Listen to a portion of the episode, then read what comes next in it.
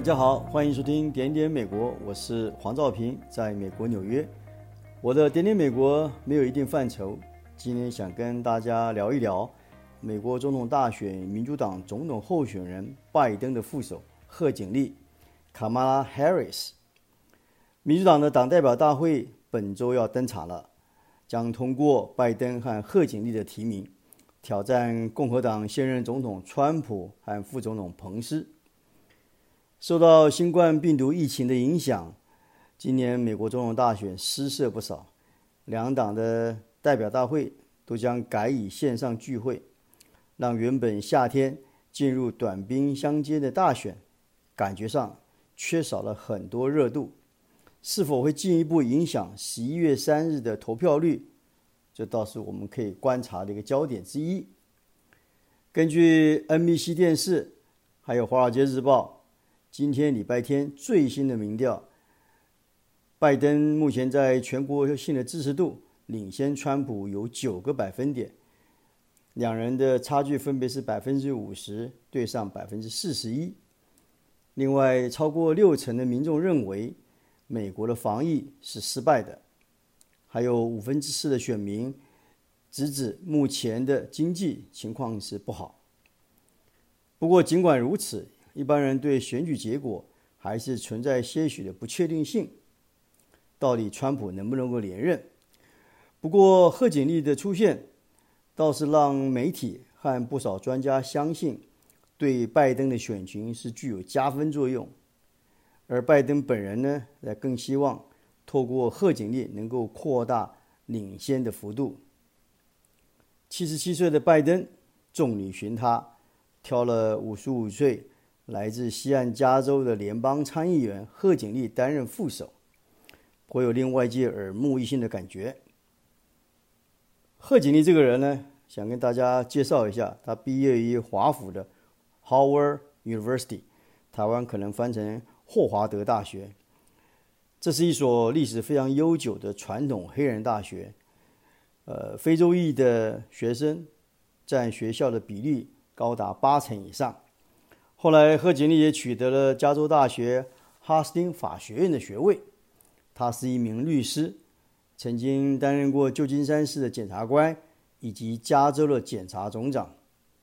她是加州第一位女性非洲裔、印度裔的检察总长，也是参议院第一位印度裔和第二位非洲裔的女性参议员。她的父亲来自于牙买加的。美国黑人，母亲是南印度泰米尔人，两位都是高级知识分子，啊，因为这样的一个背景，也让贺锦丽拥有非洲跟印度的血统。贺锦丽本身是来自于民主党的大本营加州，那本身的黑人血统，加上职业妇女、非亚裔的移民第二代，如此多元的背景。凸显拜登选择了他，兼具选民结构、人口结构和地缘的因素。因为拜登本人是在东岸的德拉瓦州。一般相信，在川粉多过拜粉之下，贺锦丽渴望激发黑人、少数族裔，尤其是女性和中间选民，在十一月三日的时候，出门走进投票所，将票投给拜登。而不会因为拜登跟川普两位烂苹果当中彼此讨厌彼此而不投，或者投下赌蓝票。这位感觉不太像黑人，也不太像印度人，更不像白人的政治新星，集合了多元背景于一身，让他一夕间从默默无名摇身一变全国性的知名人物。而且他的后世呢，普遍被看好。最近这几天，我观察了美国的诸多媒体和评论员的分析，发现贺锦丽过去从地区检察官到州检察总长、联邦参议员，除了去年出马角逐民主党总统大选，因为募款不利提前退选之外，可谓所向披靡，从无败战。贺锦丽的出现的重要性。在于拜登选择了他的决定具有开创性和务实主义，打破了性别和族裔的天花板，凸显了女性，尤其是黑人女性在美国政治的深层意义。根据一项统计，截至二零一九年为止，全美百分之六十九的公家机关由男性来主导，百分之八十八更是白人主政。这样的一个政治时空环境，更加能够显现一项感言。去年在民主党党内初选还与拜登针锋相对的贺锦丽出现，对参选今年美国总统大选的意义有多么重要？当然，贺锦丽不可能一夕之间改变美国的政治氛围。第一步，他还必须看看他跟拜登能否挑战川普、彭斯成功而定。如果是这样子，那二零二四年或二零二八年。贺锦丽更上一层楼，创造奇迹就不是遥不可及的梦想。拜登已经七十七岁了，一旦当选，他将是美国最老的总统。他的健康也一直是外界关注和川普批评的目标。民调显示，过半的民众相信，一旦拜登在任内无法逝世，贺锦丽很有可能继任美国总统。而且，如果顺利完成这一任，拜登四年后也是八十二岁，他可能不太寻求连任。那贺锦丽也不需要再等待八年才会再上位。